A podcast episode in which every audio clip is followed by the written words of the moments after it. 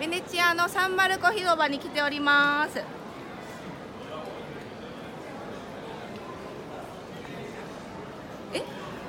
ボンジョルノバジョルナ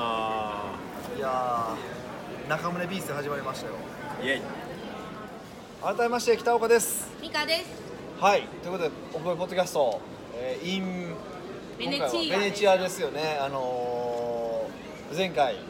ミラノであフィじゃあフィレンツェか、はい撮影したらまさか動画がアップできないっていうそうだね。めっちゃ頑張ったんですけどね、直前まで。そうですね回線が重くて無理で今回はあの今これベネチアなんですけどベネチアであの録音あご録画してあの2本でアップしてくれるんでさっき帰るんですよね、はい皆さんはねそうなんですあ僕もちょっと残るんであのアップするので今回は動画で多分お届けできると思いますもしいなかったとしたら、えー、美香さんの腕が悪かったということでなんでそういうことにするんですか。まあしますよね いや、ちゃんとアップできるんで大丈夫です。はいそういうふうにしていただけたらいいかなと思いますで今日なんですけどこれえっとね後ろの文字見えますフロフローリアンっていうのが書いてあってこれあのーカフェフローリアンはい。ですねえっと世界で一番古いカフェなんですか古いカフェっぽかったです。なカプチーノのカプチーノが発祥の店らなしのくてで、みんなみんなカプチーそノうな飲んんでですよます。あの本当はあのあ全然映ってない そうなんですか。カプチーノ飲んでまはいす。美香さんの手です初めて映りましたね美香さん手手手しかも手なんだ手普通イタリアではあの カプチーノって朝飲むものなんですよねそう基本的にはエスプレッソかあのミルクティー飲みたい時はマキアートっていうそのミルクのフォームだけこうエスプレッソにのせたものを飲むんですけど、まあ、今日は、まあ、こここっちで2時ぐらいですかね現地はい2時なんですけど、まああえてそこはみーちゃんはーちゃんなんであの えみーちゃんはーちゃん言うでしょえみほーらは、みミーレレーションギャップ。いやミーハ TD ーミーハーですよミーハーミーハーのことミーちゃんハーちゃんって言うんですけどねそうでそのミーちゃんハーちゃんなんで、まあ、このカプチーノを飲みながら、えー、奥越ポッドキャストをお届けしたいなと、はい、で今回もあの前回中村さんにちょっと今横に来ていただいてますけど あのーまあいろいろショックを受けて帰ってきてるけどなんか美香さんに「いや前回面白くなかったんじゃないか」って言われてショックを受けてたんですけど意外と面白かったんですよねあーそうですねあのそう最後編集したら面白かったみたいな話になったんですけどね初めなんか大丈夫みたいな言って た浅川選手。そうあので今回はまあせっかくなんでもう一人ねゲスト13人いてるんですけど今回また改めてゲストをお呼びしておりますえー斉藤洋介さんですお願いし斉ます藤ですお願いしまおす願いします。えっと斉藤さんは何の仕事してるんですかえっ、と僕はですねサロンの、えー、とコンサルをさせていただいてましてサロンってなんですかサロンっえてー、とネイルサロンとか、はいエステサロンとか、は美容院向けに、えーまあ、集客だったり、はいえー客単価の上げ方だったり集客あー同じこと言ってますねの、えーコンサルをしていますえーそんな緊張してるんですか緊張なんか緊張しちゃいますね 何普段普通に喋ってるんですけどねなんか動画ってなるとやっぱダメですよあそうなんですねえあのサロン系ってことは女性相手なんですかあ基本女性が多いんですけど、はい最近美容室の経営者の方とも、まあ、関わらせていただいてるんで、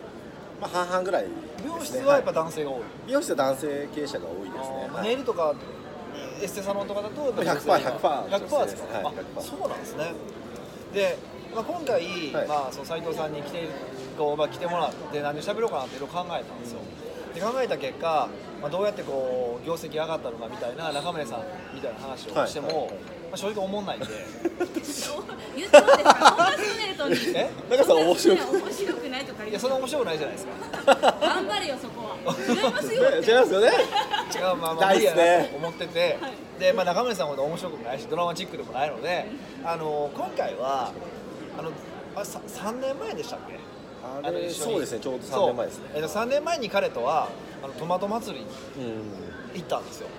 で行って今回は2回目の一緒の会があるそうですねなんですよねダメですそうそうそうでなのであのーでちょっと話聞いてたらあのスペインで俺は人生変わったみたいな ちょちょっとこそとうですねをすごいでもう熱く語りたいとぜひぜひお願いしまもうす。ねどれだけ海外旅行が人生を変えるかってことを語ら語らしたら俺は日本一やとおーぜひ聞きたいな言ってたのでちょっと盛りますよ ぜひあのお願いしたいなというふうに思ってます。。わかりましたたお願いしますその斉藤さんなんです。今おいくつ？今は26ですね今年7になります27になりま若い若いですね。えいつ起業したんでしたっす起業したのは22でけ？二十二でい五年前。 5年前ですね5年前で5年前はでいそのスペインじゃインタ行った時ってビジネス的にはどんな感じだったんですかビジネス的にはですね、えーっと当時テレアポから抜け出せてテレアポあの電話でアポイントを取ってたんですけどもお客さんに対して、はいあーでサロンとかにサロンにです、おーはい、で営業行って、うまあ、ヒアリングしてうん契約取るっていんうコンサルティング契約コンサルティング契約だったんですけどもまあ、まあ当時そんな感じでしたねで全然売り上げとかもうーんどうだろう年齢給なんて全然稼げないぐらい、まあ、ねひどくね年齢給年年齢年齢年齢年齢に対しての金額あ同じ年齢の同じ年齢ってこの、とねはいはいはいはい全く稼げなく てうんその新しい言葉作られてるもうアホなん斎が藤造語をアホなんが小卒だがバレてますよバレちゃうんですねこれ早ね速うん衝突が、うんはいその小卒の人がまあ要はそうえテレアポから抜け出せてないっていう状態ぐらい全然抜け出せてなくてうんあと兄ともビジネスしてたんですけども、まあ、方向性が違くてなんかギクシャクしてた感じでしたあその時サロンのコンコンサルはしててあそうですれ兄弟でしたもんね兄弟でしてましたまあでそれを、まあ、喧嘩別れしたぐらいあ、 まあ、終わりを見ると喧嘩別れみたいな感じですね終わりまあちょっと深く掘るとなんかややこしそう骨肉鳴らせの話になって困るんでっていうところなんですけどあ方向性が違ったってどういうあ意味で違ったんですかうんなんつうんですかねその方向性僕はこう北岡さんの本を読んだりとか、うんこう動画とかよく見てたので、で僕のもともとの入り口ってこう自己啓発系からすごい入ったんですよああそうなんですねこえう何も思いが何も好きなん ですかそれはなんとか好きなのありますよねそうなんですかはい、あと、あの体の表現をすれば体こう動けば元気が出てくるっていう何それロロビンズですかメソッドをねあなるほどねこはういはいこうジャンプしてればあーみた気色悪いやつですね もう全員がやってるみたいな、はいはいはいはいはいから入ったんですねああなるほどでも全然結果が出なくて、うでこう方向性でいくと兄と方向性がずれた理由としては、こう兄はどっちかっていうと遊びながらどこでも仕事をして稼ぐみたいな考えだったんですねんほうえそれ何それロビンズだから関係があるんですかナース・イン・ロビンズとは全然関係ないですけどこう僕の入り口は自己啓発系から入って全あーそういうくこと成果が出なかったんああでーそすうけいうことどねそういうことねはいはいはいはい北岡さんの本とか動画を見ることによってあってもいないのに成果が出たんですよああ報道ほんああなるほど本とかコンテンツとかそうですそうですそうですちなみにどんな成果が出たんですか成果としてはまずテレアポをやっぱ当当時テレアポやってたんで、テレアポの制約率がまあ圧倒的に変わったっていうところが大きかった俺テレアポの話なんかかしたことないんですけどねいやあの青い本に書いてあるんですよへえあそうなんですか全然著覚者えてでないすよねょ著者ですよねはい本当に書いてあるよゴーストが書いたんかなすごいですえ そう いや僕書きましたよ全然覚えてないあそうなんですえかそうなんですそうなんですでそのやり方だったらアポの制約率が上がったあ全然か向向こうから電話かかってきてぜひ来てくださいっていう感じだったんですよあそれは詳しくはお本を読んでもらえばと思いまなすちなみに何し何しちょっと軽く軽くちょっと明るく話すると,、えーっと最初その、まあ、電話して、まあ、これこれこういうことをしてるんですけど、うんまあ、お伺いしていいですかっていう会話だったんですけど、うんその本の中では、はいまずまあレポートを送れとサロンのあーはいはい売上アップ売上アップの、ーまあ、こういった売上アップのレポートなんだろうこういうふうにすれば単価が上がる収穫がうまくいくっていうレポートを送ってでそこの最後に、えーまあ、電話だったり、まあ、後日連絡しますっていうような内容を入れてたんですねうんで電話した時に「ああのレポートの斎藤さんですねぜひ来ていただきたいです」っていう声をいただくようになったんですよへー逆になったんですあーるよほど立場が逆になったんですよなるほどねなんで営業もしやすくてかつ制約率も上がったっていうどれぐらいちなみにその制約率で言うと、まあ、アポの取得率はどれぐらいなんで制約どれぐらいなんだとかなんとなくやっぱり200 100件ぐらいです100件ぐらいかけて1件いけるかいけないかぐらいだったんですけど、元々はねいうん10件うんかければ1件いけたっていうあ感じ10%ですに変わったはんや、なるほどねい全然変わりましたうんででそのセールスの制約率セールスに関しては、まあ、営業のどれぐらいかなえーっと5件5件行って1件決まるのが、えーっと2件行って1件決まる、まあ、50%になった20%から50%そうですねああなる50%ほどねえ当時金額いくらぐらいでしたっけ当時もう安いですねやっぱり月3万とかでしたえーえそれはすごく変えたんですごく値段変えたんですかそういいやうもう大きく変えました今月10万いただいてるので制約せせそう制約それ50%あ制約はもう全然もっと高くて60とかはいい金なってますねいただいてるんで素敵ですねキリスト教感がすごい ですねうんなるほどねそうなんですよほうほうまあそういうのは、まあ、要は値段も上げたけど制約率も50%にあーそうですね変わった変わりましたね結構すごいですねすごいですよはいうんでそれ変わりました、はいでまあなんかどこで旅行が出てくるのかな全然旅行出てこない旅行はあのースペイン旅行を誘っていただいたんですねヒデさんにあの北川さんにほういやまあ別にいいけど別ねに言い換えなくてもま あ最近そうヒデさんで呼ばれてるからねはいそうなんですよんんあのースペイン旅行ちょうちょうどスペイン旅行に行かないかと、はいそのすごいメンツが揃ってるから、うんそこに、まあ、22歳っていう若い若くて、まあ、こう吸収力があるから若いうちに来たらどうかっていう提案をいただいてなるほどね、うんでやっぱ当時お金全くなかったので、は親に頭を下げてうん理由を伝えて、まあ、借金して参加させてもらったんであそうなんですよ全然俺そうなんあそうなんですよ借金までしてスペインに参加したんですかすそうですそうですアホやね普通にお金ないですって言わなかったいやそこはもうなんか絶対恋まあもうこの人だって決めてたので、うんカラスが白いあーまあ白いよねって言われたら白いですっていうぐらいついてこうと思ってたので、あそれはでも、はい、感じてました今全然なんか赤ですとか言いますよ 今で裏 はでは言って裏では言ってそうですそうなんですよそう裏で裏で赤いあいつ赤やあでれほんまは赤やのになんか白っていいよねって言ってますよね今ね言って 言ってないですよ全然 うんそんな感じやったそうですようんそれでもうついてってうんまあ僕がやっぱ一番見たかったのはビジネス以外のところのやっぱお金の使い方だったり、ん時間に対する価値観っていうところを学びたくて参加させてもらったんですあそんな一応なんか目的意識持ってたの僕聞き持ってまし全然持ってるように見えへんかったけど 僕なりに感じてたんですねえちなみにそれどういうふうに感じたんですかそれはまあ僕だけじゃなくて多分他のメンバーも結構あの時すごいメンバーうんちょっとまあね、ちょちょちょっともうちょっと頭おかしいメンバーじゃないですか。頭うんうんなんですかねえどこがどう違うかってことですかだからそうそこで感じたこととか、高校のこれすげえなみたいなのは、なんですかねやっぱ実際にままず日本で感じたのは、まあ、たわいもないことって言ったらあれなんですけど、んえっと成田行く前に成田エクスプレス乗るじゃないですか、ああ成田やったっけ？うんうんはい空港です、はいはいはいはい成田エクスプレスに行くまあで成田に行くまでにエクスプレス乗るんですけど僕あれなんだろう普通車だと普通車ってあるじゃないですかうんあれ普通車じゃないと思ってたんですよ成田エクスプレスは特別な電車だみたいな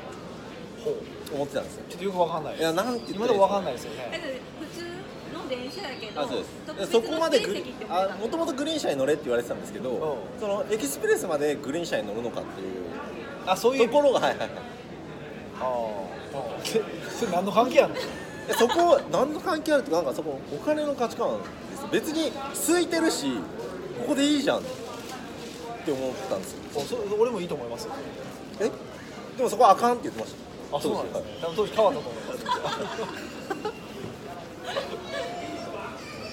す。違うんかな。ああああなるほどね。はいはい。あとまあスペイン行ってからだとあでも逆にでもそれ見て聞いてどう思ったんですか例えばそれなんかいやこいつ頭のなんか頭おかしい金の使い方するなと思ったのかとかなんかそこどう思いましただから他の人もだって当たり前のようにあの時でもグリーン乗ってたはずなんですよ、あーそうですねうんその時にはどう逆にそのグリーンに乗ってない普通の電車の場合どう思ったのかなあー普通に乗ってた場合場合ってことですかいやだけどのいや乗ってなかったわけあ乗ってないです乗ってでなすいよね、はいで僕ら3人頭に乗ってたわけでしょあーそうですねはいでえっと思ったわけでしょあ思いましたえって思ってどう思ったんですかえっそとの後思ってどういやそれをだからどう学んだのかとかどう思ったのかってあるかなと思ってそれをでも当たり前に乗る乗りたいっていう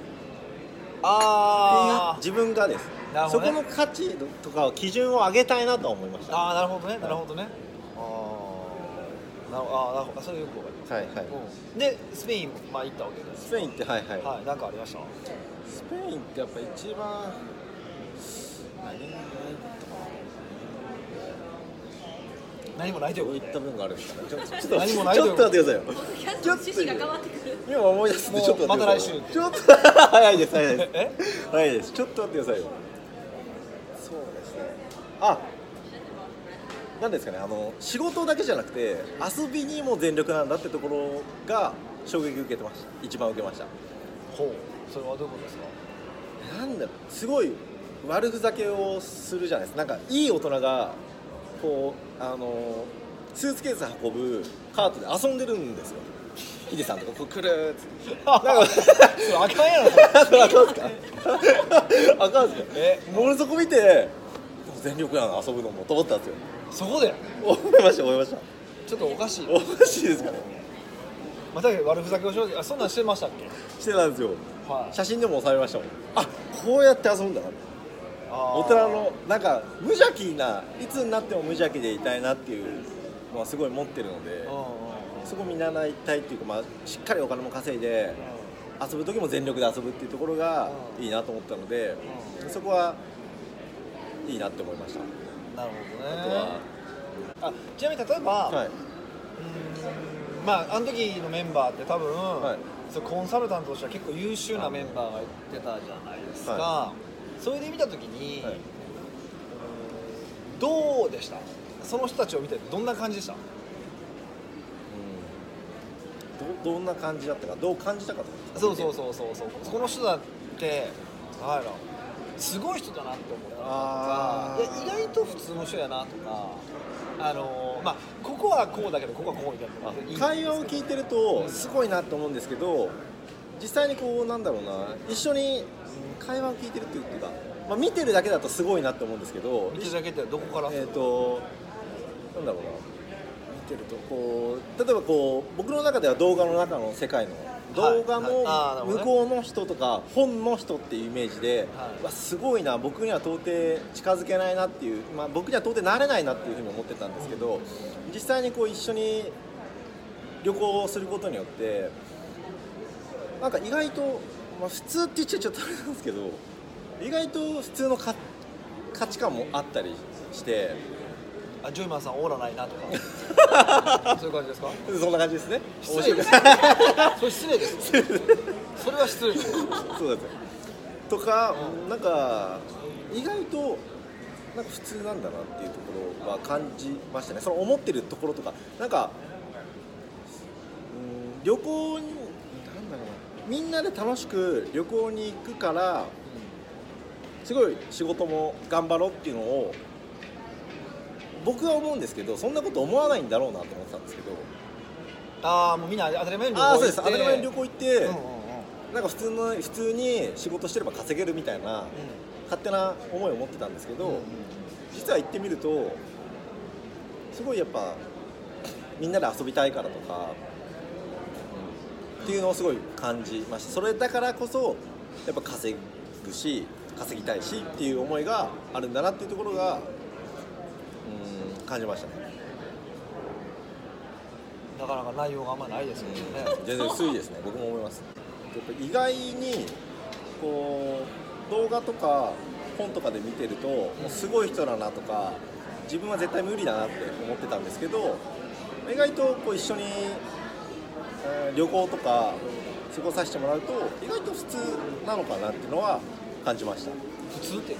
普通っていうのはうんなんだろうな例えばこう旅行中すごい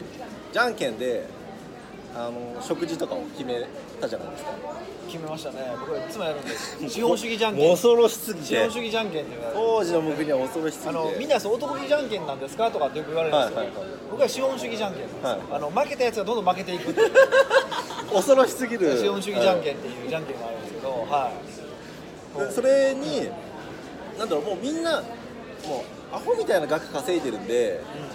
まあ、普通に僕の立場を考えるとああいいよおごるよみたいな流れだと思ったんですけどじゃんけんで僕が勝ってそのまあ負けるとすごい悔しがってるんですよもう確かにもう必死やからみんな。そこなんか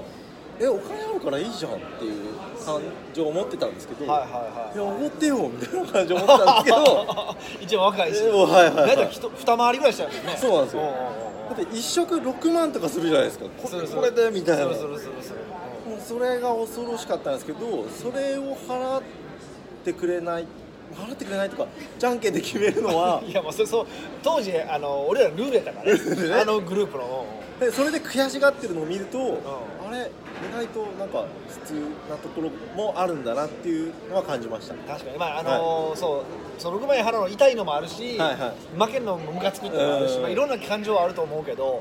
確かに悔しがる感じがあるっていううんああなるほどねなんで食事の時によくじゃんけんで決めるんですかお会計いやみんな払えばいいやんって思ってるんです そんなこと言うけどあるんか意図あるんかなって思楽っしてさありますよ意図があるかないかって言ったら何もないですよ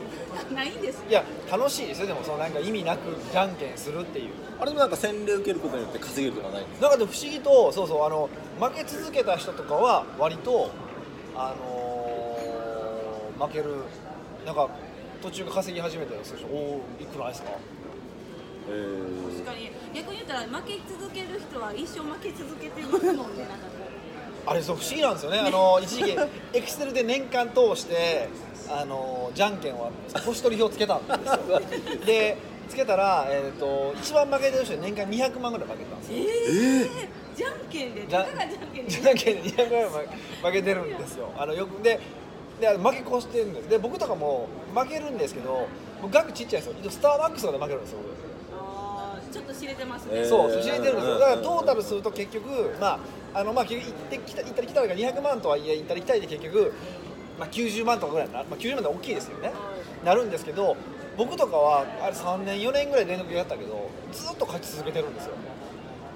え割とトータルしちゃったはいはいはい嫌ですねずっと勝ち続けてるからじゃんけんしてるい人やででででも面白くてあのあれってそのまあそこそうです一応負けてる人いるじゃないですか、はいはいはい一応負けてる人も、まあ、割とその僕みたいなコンサルタントをしててクライアントとじゃんけんをするんですよ、はいはいはいでそうするとそのクライアントには勝ってるんですよね面トータルする面と白いそうそうだから多分そのあのコミュニティの長とかは勝勝ちやすいなんかこうじゃんけんで結構気の勝負じゃないのかなっていうのを最近感じてて。あだからやっぱ負けちゃ嫌やなって払いたくないなって思ってる人ほどやっぱそう負そけうるんですかそうそうそういうところはちょっとあるなっていうのは感じてますけどねあともう一個でも所得が低い順とかあるんですか所得が低い方が負けるとか売り上げってことそれはねないだってだってそれこあまそあそうそう自分来た時も僕洗礼受けなかったですもんねあんま大したことなかったじゃないですか洗礼受けなかったですそうそうそうそうほんまあのなんか8万ぐらいするあのパエリアとか負けてほしかったんですけど2日連続で負けた人がいてたんで、ね、二日連 続そうそうそうそうそうそうもう1対1になった時はもうヒヤヒヤでしたねそうそう待ってたんですけどねなかなかなかったですけど、うんそれはまあ確かにあるなって感じしますけどね、はいはいうんなるほどねはいそれは感じましたねで意外と普通だってことです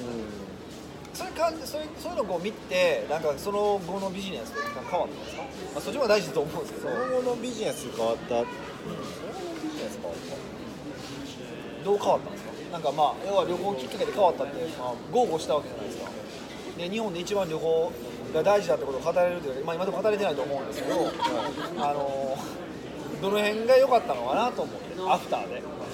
アフターですかう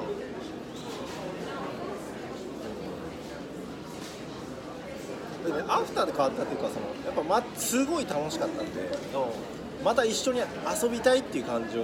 で一緒に行きたいなっていう感情でうんビジネスに取り組んだっていうのもありますしあとうーん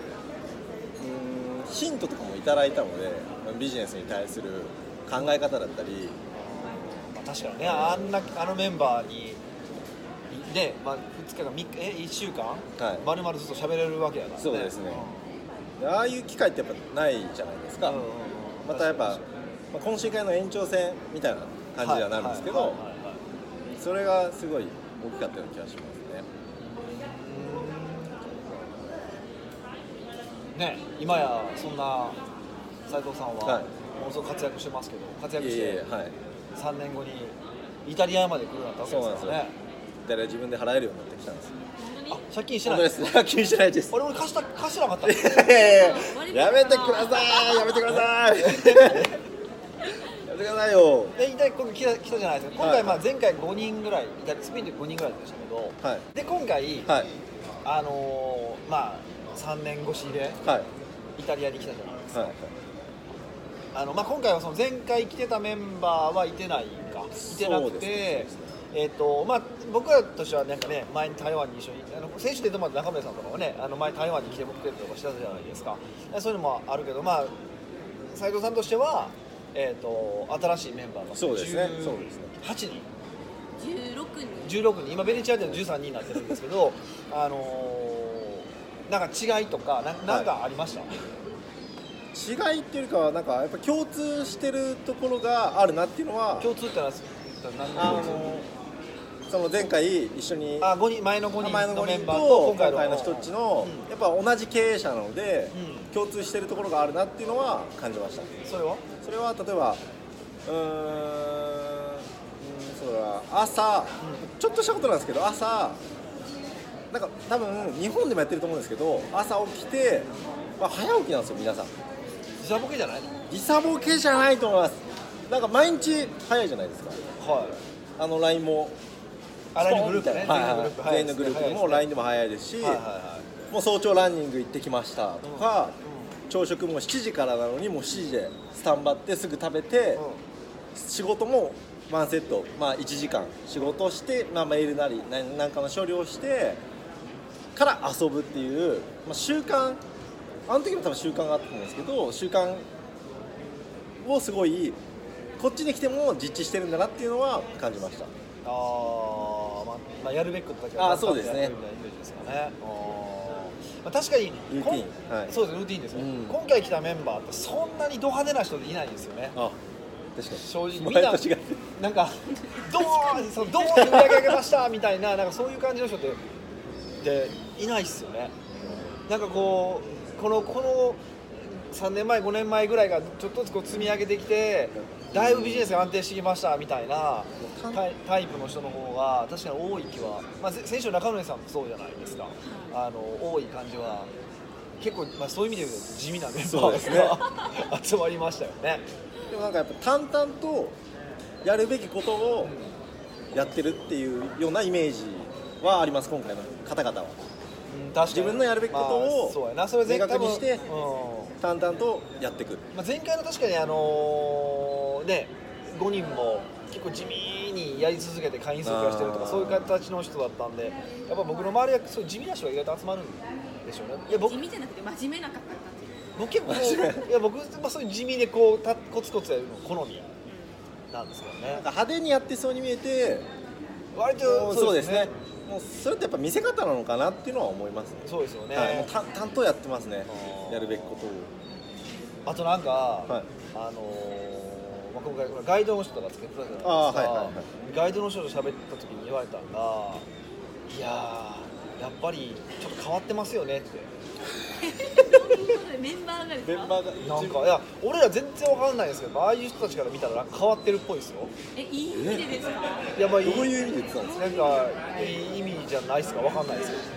関わってたんですよねどいや俺変わってるつもりないんですけどねえどこがどう変わってたとか聞かれなかった言われなかなっなんか言ったらあんま覚えてないですけどねた興味ない え興味なかったんですいやでも例えばねなんか言ってたのが、まあ、今回ちょっとある方があのー、スリやったじゃないですかでその時に割とみんな「あーでなんかみんなあっさりやったでしょなんか確かになんか言われたのはねそその時に普通の人はみんな「大丈夫大丈夫」みたいなこうみんなもううろたえてみんなでなんかなんとかしようみたいな空気になるけど、誰一人としてみんなでなんとかしようっていうことはなかったじゃないですかはいもうあの君は自己責任でよろしくみたいな感じだったじゃないです確 かかにそれいいんですかえそれいいんいやでですそかれ言われたらまだ経営者っぽいなって言われたんですよ経営者ですもんみんなそうそうそうそうそうだからだからあの多分あれが普通の一般の人だったらそうじゃそういうな感じにするって話をしててでもあの本人も本人でもう行ってきてくださいみたいな感じだったんじゃない勝手に警察行きますからみたいな感じだったしやっぱあの空気感はちょっとまあなんかそういう人しか見ると変わってるとは言われましたねなるほどででもっていうぐらいが何も思ってないでしょ思ってないです変わる何とも思感っじててなないいじゃないですか僕らはあなくしたんだみんなで探すとみんなの時間を奪っちゃいますもんねそうそうそう夜茶したいしカプチーノ飲みたいしみたいなねお腹空いたしそうそうそうそうそうそうそうそうだから、まあ、意外と変わってるんだと思いますよ、なるほど、はい、っていうことはちょっと言われましたね、はいはいはいはい、だからまあ結局、まあ、まとめるとどういうことなんですかえまとめるとですね、はい、すごくまとめて最後にそう世界一分かってるところを示してもらって終わり締めたいなと思うん ですまけどとめると何なんですかねやっぱりビジネス以外のところでもうーんビジネス以外のところでの方のが学び多いような気がしますはビジネス以外なんていうんですか何みたいなちょちょちょ違うんですよちょ分かんないですよちょっと待ってください、はなんていうんですかねい、はい、まあ、旅行旅行とかうこう普段見れないそのビジネスでしか見ていないところ以外の旅行だったり、ん、うんっていうところの方のが案外こう学びが多かったりするような気がしますああなるほどねなるほど、はいその、はいその人ってこと人となんていうかなろんな僕らが多分教え人とてることとかそをうです学ぶっていうよりは一緒の空間を過ごしたりとかすると、はいはいはいまあ、違う学びも得られるってことですかね、しやっぱいろんな価値観の持った経営者さんが多いのでそこにやっぱ触れていくっていうのは、まあ、自分と同じ考えの人とかも話して楽しいですし逆の考えの方も話しても楽しいのでなんかいろんな人がいるなっていうところの学びはありました、まあそうですね、はい、なんか世界一とは全く思えないですけどまとまってないやんって、まあねまと最後まとまってないですねでもでも確かにその、そうあのー意外と普通の人やんって感じることはすごく大事だと思うしあのーねちょっとこう日常の行動を見るとああそういう感じなんだってこと分かるとなんかこう働き方も変わってくると思うし、まあ、そういう意味ではねあのー旅行とか、まあまあ、旅行はちょっとねやっぱ1週間できついうんけど、そうですねはいなんか一日そういうところで入れるようにするとか、まあ、懇親会に行くとかなんかちょっとねうまくこう仕事以外のところとか知識以外のところを吸収できるバッター作った方がいいかもしれないですよねはいはい、うまうまくまとめたんじゃないですか世界 一なんでヒデさんがまとめてんのって思いました いやまとめられへんから 能力不足これ能力不足ですまあ仕方がないコンサル不足ですね仕方がないですけども、 まあそうまあねもうそうするしかないのでね僕はまとめる以外これ閉まらないですよそうですね北岡秀樹の奥越えポッドキャストですからねありがとうございありがとうございまますというわけで、あのー来週からはまた通常号にすはい戻る音声のみの配信はい、音声のみの配信でお届けしようと思ってますので、えーまた、えーお聞きいただければなというふうにえー思っております。チャオじゃあーじゃあ